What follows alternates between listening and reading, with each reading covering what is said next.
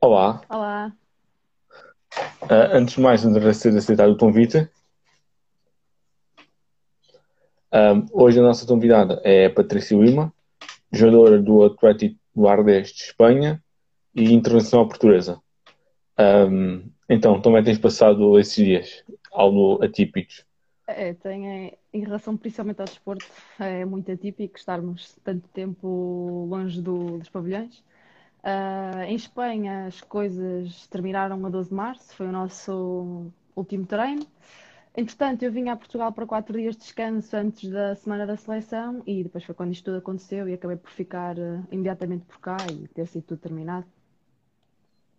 Ah, já tiveram alguma indicação em relação ao destino do campeonato? Foi, foi cancelado? Sim, o campeonato foi cancelado foi passada quinta ou sexta-feira, se não me estou em erro, e ontem foi declarado o primeiro classificado da primeira volta, ah, como campeão, o Beira-Beira. E como é que surgiu o handball na tua vida? Assim, eu sempre, desde pequenina, pratiquei desporto. Ah, ah, o handball surgiu um pouco tarde na minha vida, ou seja, um pouco tarde comparativamente à, à idade que os atletas profissionais começam a jogar. Eu era atleta de karaté, praticava karaté já há, há vários anos, só que acho que começou-se a tornar um pouco cansativa a parte do, do desporto individual, acho que não era para mim. Então, em certa altura, no quinto ano, um professor de educação física durante uma aula de handball disse que achava que eu poderia ter algum jeito e que, como sabia que eu tinha interesse em praticar algum desporto individual, sendo que o meu desporto individual de eleição era o futebol, eu sempre quis praticar futebol, só que aqui no Porto não havia muitas equipas na altura, ou eu é que não as conhecia, e a minha mãe, sinceramente, não achava muita piada, porque o meu pai era futebolista, então não achava muita piada. E o meu professor de educação física sugeriu porque é que eu não experimentava o handball. Entretanto, na altura, sei que comecei a procurar clubes, surgiu-me o Académico Futebol Clube na internet e eh, fui experimentar. E basicamente fui experimentar a primeira vez e não quis, não quis deixar mais. Entretanto, nos primeiros meses conciliei o karaté com o handball, até que era impossível conciliar mais ainda as aulas e fiquei só pelo handball. Uh, tu iniciaste o teu percurso, como referiste, no académico uh, do Porto. Um, teu clube de formação, ter recordações guardas desse período. Guardo muito boas recordações. Eu estive lá desde, lá está, desde iniciada de segundo ano até júnior primeiro.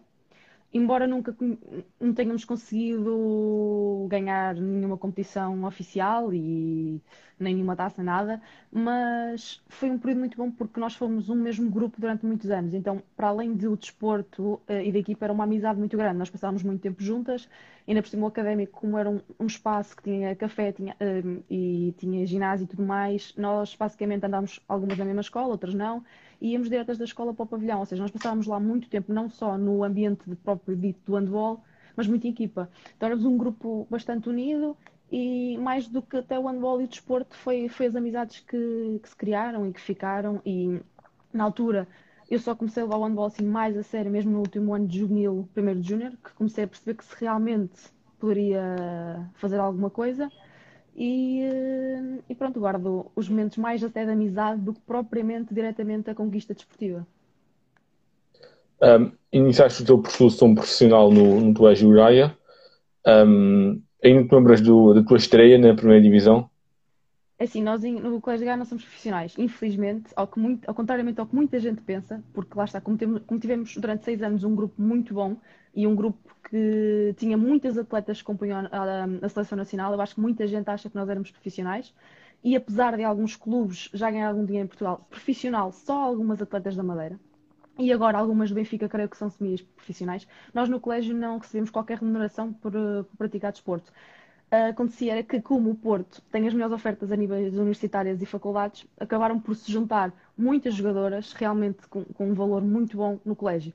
Daí ah, ser tão boa equipa. Eu lembro-me quando cheguei ao colégio, era junior segundo ano, e o colégio estava cheio de nomes de, de atletas muito boas, como a Helena Soares, a Fernanda Carvalho, mais tarde chegou a Biana Sabino, ou seja, tinham atletas já com uma experiência enorme, de um talento incrível, que todas elas já tinham representado a seleção nacional e eu era, era uma miúda na altura.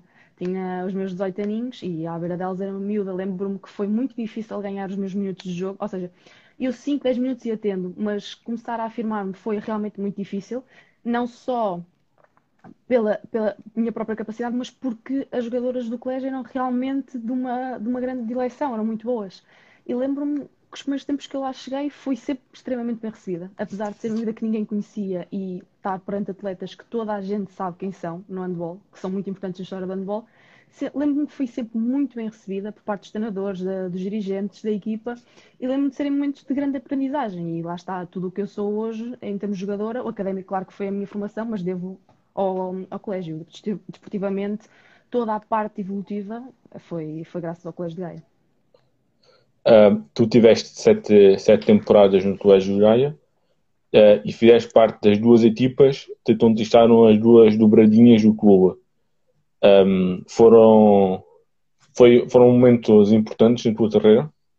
Sim, foram talvez à parte de, de ter voltado depois da lesão, foram os dois momentos mais, mais importantes da minha carreira. Primeiro, porque acho que foi o culminar de um grupo que lá está, desde o, o ano que eu entrei, acho que foi quando o colégio começou a preparar realmente uma equipa base, uma equipa de, gente, de pessoas muito novas, que mais tarde poderia trazer frutos. E acho que foi o culminar de muitas jogadoras novas, mais ou menos da minha geração, um ano mais novas, um ano mais velhas, uh, acreditamos sempre durante esses anos até chegar ao título que era possível. E principalmente a nossa, a nossa treinadora, a professora Paula Marisa, acreditou que estava a, a, realmente a construir uma equipa que mais tarde ou mais cedo haveria de dar frutos.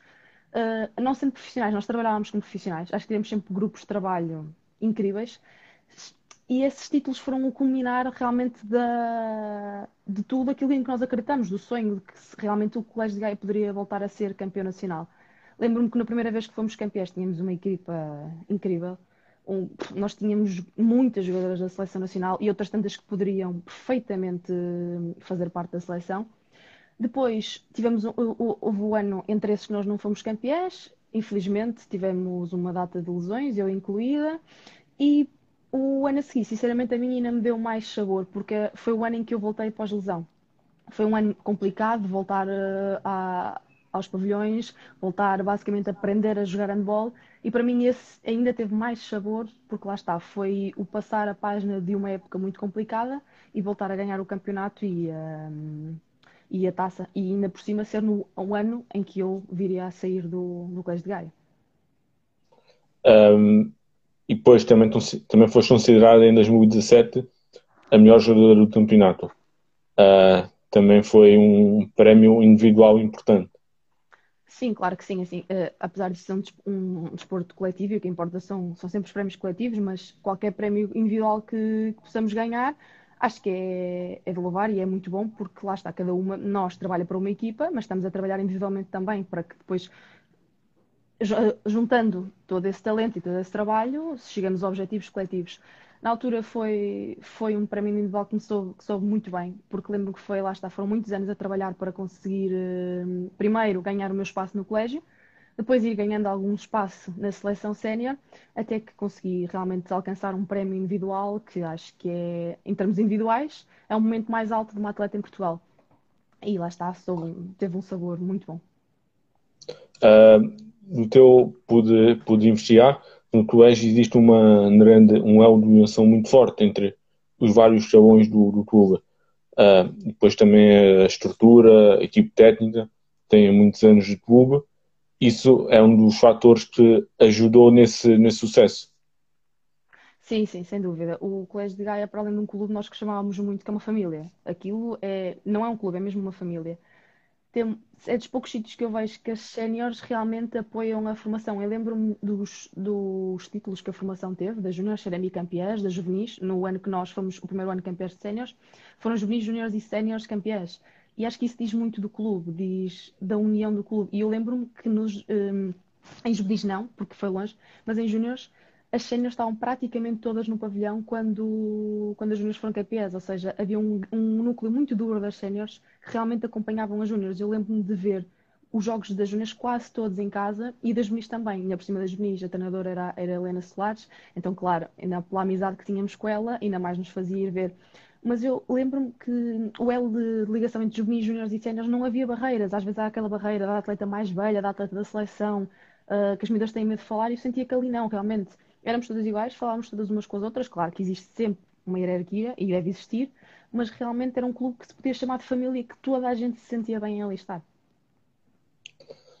Uh, entretanto, também já está a Seleção Nacional, foi também o concretizado de um objetivo. Sim, eu cheguei à Seleção Nacional a primeira vez foi em Junior A de primeiro ano uh, e foi-me mantendo. Em Junior A de segundo ano fui pela primeira vez chamada às séniores, foi a minha primeira internacionalização sénior, pelo quando foi o, professor João Florencio era, era selecionador. Lembro-me que, é assim, a primeira vez com a seleção normal da minha idade, foi incrível. O, o, ouvir o hino com a camisola vestida pela primeira vez é aquele sentimento que ninguém esquece. Julgo que todas as jogadoras têm essa imagem na cabeça.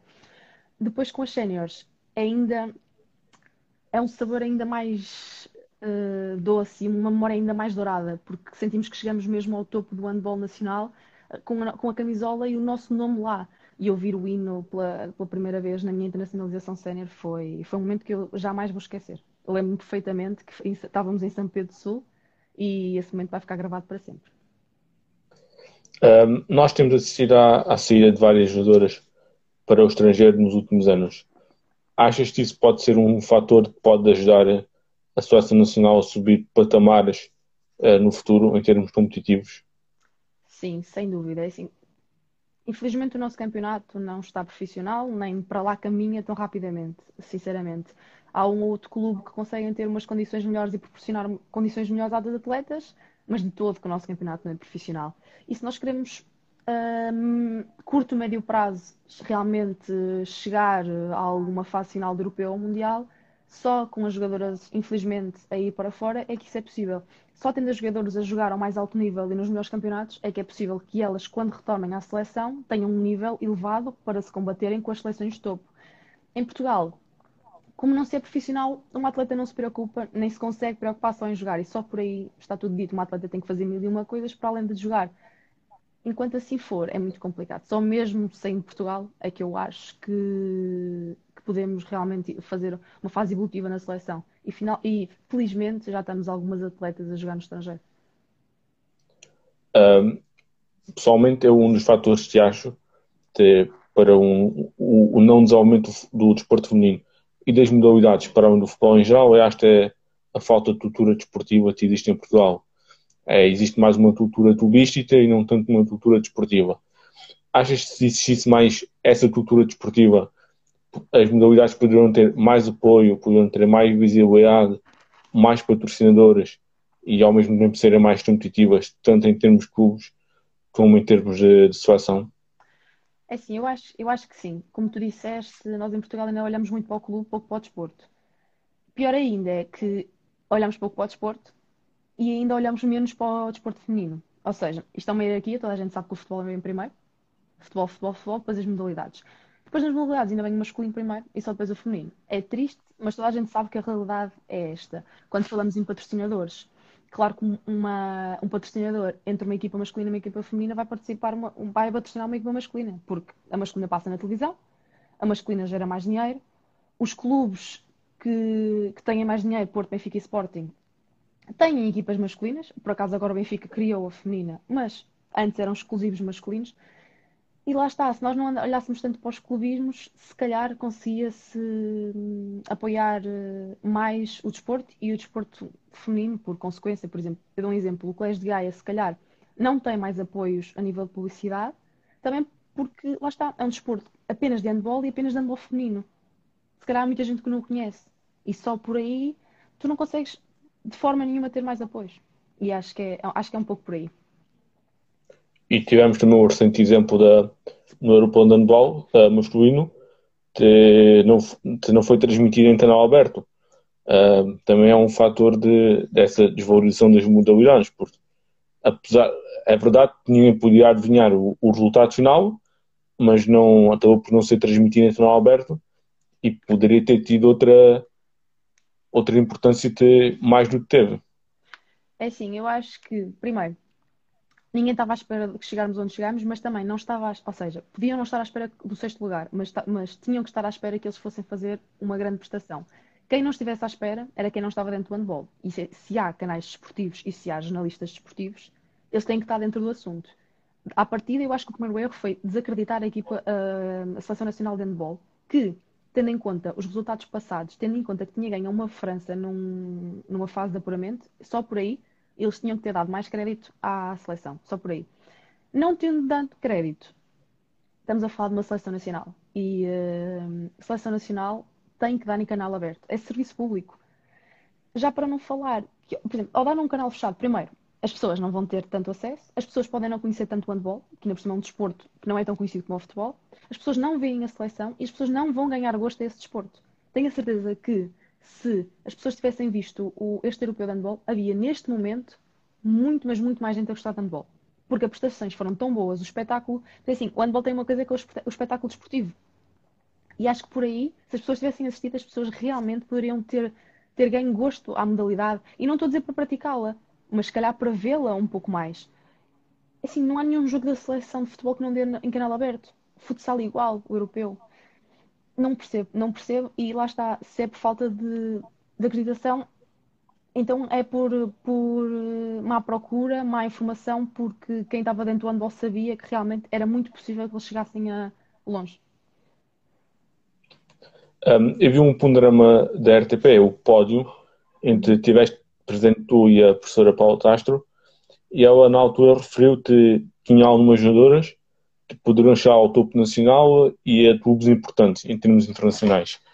Um, isso também foi valorizado um trabalho que foi feito ao longo dos anos pelo Colégio Gaia, uh, porque também assistimos à saída da, da Jéssica, da, da Sandra Santiago, foi valorizado um, um trabalho sem dúvida, é assim, eu acho que o Colégio de Gaia ao longo destes anos trabalhou muito bem dentro das possibilidades que tinha. Estamos a falar de um clube que treinávamos quatro vezes por semana. Algumas, algumas não, todas, ou vinhamos da universidade ou vinhamos de trabalho. Estamos a falar de atletas que durante anos fizeram esforços inimagináveis, que se calhar muita gente depois de trabalhar de um dia inteiro de trabalho, o que preferia ir para casa, mas muitas foram para ali. Nós tínhamos o nosso, um, um dos exemplos da capitã da seleção, que a Diana Sabino, que retomou o colégio, Estamos a falar que ela, num ano, estava a dar aulas em Alvalade, no Alentejo, e ela vinha para treinar e jogar. À sexta, sabe, quando podia. Estamos a falar disto, de esforços que pouca gente os fariam. Isto é, isto é certíssimo. Por isso, lá está. Saí eu, saiu a Santiago, saiu a Jéssica e não saíram mais, se calhar algumas porque não quiseram efetivamente seguir a, a carreira profissional ou preferiam dar prevalência aos estudos e, ou quando os estudos acabaram preferiram continuar carreira dentro das suas áreas aqui porque realmente havia muito, e ainda há, muito, muito talento no colégio, que basta quererem para realmente se profissionalizarem no, no handball, porque talento não falta em Portugal. Falta valorização. Uh, foi uma decisão difícil de tomar, de sair de Portugal? Não, não, não foi, porque assim, eu aos 18 anos já tinha feito os tryouts, como se costuma dizer na Noruega. Na altura uh, eu fui, porque era lá está, acabei o secundário e tinha que tomar uma decisão. Ou entrava na faculdade ou realmente me ia seguir a carreira profissional logo. Na altura, o que, o que, a base da decisão foi mesmo o clube que não era, não me proporcionava as melhores condições uh, na altura. Acho que se fosse um clube que me tivesse proporcionado realmente melhores, melhores, uh, assim, melhores formas de vida e de eh, assim, de ordenados e tudo mais, não vou mentir porque no profissional isto interessa muito, uh, se calhar eu teria ido.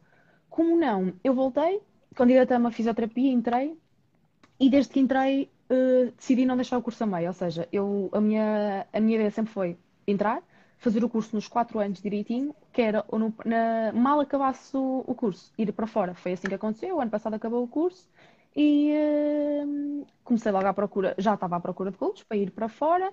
Entretanto, por acaso, da parte do Gardés foram eles que me contactaram diretamente. Foi o presidente que em fevereiro me ligou e de tudo que, das propostas todas que eu tinha e, e que analisei, pareceu-me realmente a melhor, a melhor ideia e lá está, não tive, não tive nenhuma dificuldade porque lá está, já, isto já estava na minha cabeça, era acabar o curso e ir embora. Depois era procurar a melhor hipótese que eu tinha e ir. E é que estava a correr a tua temporada a nível individual, esta temporada? É assim, no início foi uma adaptação não, não posso dizer que foi difícil, mas uma, uma adaptação estranha. Isto porque o handball espanhol é muito particular em relação a todo o handball europeu, é um handball muito particular. E escusado será dizer que então a diferença para o, para o, feminino, para o português é, é brutal. Elas lá jogam a 500 a hora, nós cá jogamos a 100. Estamos a falar de um campeonato profissional em que as atletas são profissionais, logo a exigência é muito maior. Mas a adaptação foi. Eu, eu adorei a adaptação. Uh, para mim, poder trabalhar a nível profissional uh, realizou-me imenso. Estar num sítio em que eu só tinha que me preocupar com jogar, para mim foi, foi, foi uma realização pessoal sem dúvida alguma. A época, a meu ver, estava a correr muito, muito bem, tanto a nível coletivo como a nível individual. A nível coletivo, estamos a falar que foi uma equipa que de um ano para o outro mudou nove jogadoras, ou seja, eram, a base da equipa foi toda renovada e éramos jogadoras todas muito, muito novas e que estávamos a conseguir coisas muito boas. Eu digo que nós acabamos o, campeonato agora em quarto, com igualdade pontual do terceiro, mas dos três acima de nós não perdemos um único jogo com eles. Nós, aos dois acima de nós, ganhamos os dois jogos por um e ao Vera Vera, que foi o campeão, foi, fomos a, a, a, equipa que empatou com eles, ou seja, o, o desnível não é muito, do primeiro para o quarto, para o quarto lugar apesar de parecer, não é. E por isso é que eu acho que coletivamente uh, estava a ser um ano muito bom, em que o, o, próprio treinador e os próprios adeptos diziam que ao início não acreditavam porque tinha sido uma equipa que tinha mudado de um momento para o outro e que agora realmente viam um grupo extremamente unido e coeso e que isso estava a dar os frutos esportivos. E isso lá está, também acho que foi uma base para a minha boa adaptação, é que nós temos um grupo realmente bom. O ambiente do pavilhão é, é, é diferente e também é, é melhor para vocês atletas, ter um, um, um, ambiente mais, mais forte. É assim, uh, o meu clube em Espanha deve ser de longe o, o clube com mais adeptos. É assim, aquilo como é hum, uma pequena vila, uh, toda a gente daquela vila é, é adepta do clube. Eu, nós lá sentimos um bocado o que os jogadores de futebol aqui sentem. Nós não passamos da rua sem que ninguém nos conheça. Toda a gente nos conhece. E uh, toda a gente sabe quem são, como somos nós, porque toda a gente daquela vila vai ao pavilhão. É incrível, o nosso pavilhão está sempre cheio, cheio, cheio. Nós temos uma claque organizada mesmo, que nos chega para muitos sítios em Espanha. Estamos a falar que Espanha chega a ter, nós chegamos a ter viagens de 13 horas de autocarro e que as pessoas nos cheguem. Então, acho que comparar a Portugal não é possível. Apesar do colégio, nos jogos, sobretudo os jogos importantes nas fases finais, ter um bom pavilhão, só que lá está, um pavilhão de família. Os pais das juvenis, os pais das júniores, os meus pais, não era aficionados pelo clube, ou seja, pelo desporto e por aquele clube. Eram pessoas ligadas ao clube, por família, por amigos, por isto, por aquilo. Apesar de nós no colégio, acho, acho que nas finais tivemos um pavilhão excelente, ah, mas o pavilhão também é muito pequenino, mas tínhamos um pavilhão excelente. No Guarda é outra coisa, no Guarda estamos a falar que eu a falar para uma colega minha um metro no osso. Nós temos uma claque organizada que faz barulho o jogo todo e sentimos um apoio incrível, sentimos que realmente aquilo que os jogadores às vezes futebol dizem, que é quando a equipa está a ir abaixo e a claque puxa para cima, nós lá conseguimos realmente sentir isso. Em termos de objetivos proativos, quais foram os objetivos traçados no, no início e como é estava a correr a temporada? É assim, o nosso treinador ao início, na reunião que nós tivemos inicial, como a equipa era muito nova, eu acho que ele, ele próprio, ou seja, ele escolheu as jogadoras que quis ir buscar. Ele escolheu-nos, supostamente, todas ao pormenor. Só que uma coisa é ter individualidades e depois outra coisa é juntá-las. Então nós ao início não tínhamos propriamente uma, uma classificação definida. A ideia era ficar nos quatro primeiros no final da primeira volta. Posto isso, no início da segunda volta, então teríamos uma reunião e voltaríamos a falar. Isso aconteceu, nós ficamos nos quatro primeiros na primeira volta, fomos aos quartos final da Challenge, estávamos, estávamos, agora não sabemos se vai haver, se vai ser cancelado e se não está bem dito, na, na fase final da taça, por isso, acho que todo, tudo o que nós delineamos, ainda que pouco, foi, foi atingido, ou melhor, até foi superado. A meu ver, o próprio treinador disse que, que superamos as expectativas que ele teria para, para a época, por isso acho que estávamos num, num bom caminho. Uh, e qual foi a jogadora mais difícil de defrontar? Tanto ou aqui em Portugal, ou em Espanha, ou pela seleção? É assim, pela seleção já, já, foram, foram algumas se calhar em pontos diferentes, por exemplo, se estivermos a falar num contra um individual, já tive o prazer de tentar defender, tentar mesmo, defender a Ana Viakireva, que é lateral direita da Rússia, e digo por experiência própria que é impossível. Uma pessoa pensa que a vai parar e ela em dois segundos já, já não está. Em termos de remate, a Cristiana Niago, que é da Roménia, também é, é imparável. Em termos de pivô, também a Pinté da Roménia é imparável. E em termos assim de guarda-redes, mais difícil, talvez a Toft da Dinamarca, por aí. Eu, a nível de seleção, já defrontei algumas jogadoras mesmo do, do top 10 mundial, então sei as dificuldades que ia jogar contra elas. E teu objetivo é ainda nos estarias de concretizar? É assim, há aquele objetivo standard de todas as jogadoras, né, que é conseguir disputar uma, uma Liga dos Campeões. Isso é um objetivo stand, vai ter um objetivo bastante difícil de, de chegar em termos de handball, porque tem que estar mesmo nas equipas femininas de topo e topo. Mas acho que se me perguntarem o meu primeiro sonho mesmo relacionado ao handball, eu vou responder sempre que é estar numa fase final de europeu ou mundial com a minha seleção. Esse realmente é o meu é o meu sonho e espero que, que, seja possível, principalmente agora que estamos quase todas a ser profissionais e todas de fora. Individual é, é Champions League, mas sinceramente, pela seleção, é, é aquele meu sonho que espero que, que possa realizar. Uh, para terminar, já, já falámos nisso. Uh, o profissionalismo em Portugal pode ser uma algo que possa surgir a médio prazo ou ainda está mesmo muito distante? Infelizmente, acho que está muito distante. É assim, eu acho que há duas hipóteses. Se o Benfica, Porto e Sporting, o Benfica já tendo, criassem realmente a modalidade feminina e a levassem para a frente, e obrigar os outros clubes a ser profissionais também.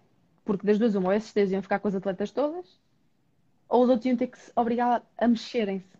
E eu acho que isso ia ser bom, a partir do momento que se fizesse os outros clubes perceberem que não podemos viver das boa, das boa, da boa vontade das atletas para sempre, ia fazer com que todos fossem profissionais. Não acontecendo essas três, essas três equipas a criarem uma equipa feminina, acho que ainda vai demorar um bocado. Acho que vai, ainda por cima agora com esta situação, vai fragilizar a economia de muitos clubes. Acho que vai ser um, um processo médio longo prazo. Infelizmente, acho que, que é isso que se perspectiva.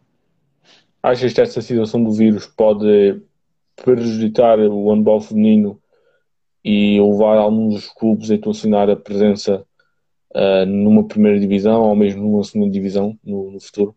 Acho que sim, acho que há clubes que realmente temos que falar que os clubes em Portugal sobrevivem basicamente de patrocínios, Portugal e, e, Espanha igual. É assim, os que têm de apoios dos municípios acho que realmente podem sobreviver. Agora, os que só sobrevivem de, de apoios de, de patrocinadores, estamos a falar que a área da publicidade vai ser muito afetada, porque uma equipa a ter que cortar, ou seja, uma empresa a cortar é na publicidade. E eu vejo isto em Espanha. Em Espanha, muitos clubes sobrevivem da, da publicidade. Ou seja, se não houver publicidade e patrocinadores, eu não sei mesmo como é que alguns clubes vão poder uh, sobreviver. Mas lá está, só, só vendo. Não tenho noção de o que é que está por trás dos clubes, às vezes das economias dos clubes, mas acho que há muitos clubes que vão sofrer com isso. Principalmente não deixar a primeira ou a segunda divisão, mas, por exemplo, clubes que podem ter a hipótese de ir a uma, uma competição europeia, acho que é a primeira etapa que vai ficar fora. Porque é dinheiro que se gasta na logística, nas viagens, na, no alojamento, acho que é a primeira coisa que vai ficar fora. E é muito mal, por exemplo, quando ao português, que é menos um, uma equipa portuguesa que se vê, é menos uma vez que a nossa bandeira vai lá fora. Mas pronto. Uh, agradeço mais uma vez ter aceitado o convite e muito boa sorte para o teu futuro. Obrigado, igualmente, e espero que a página continue a fazer o bom trabalho que tem feito até agora. Ah, muito obrigado. Nada. Obrigado.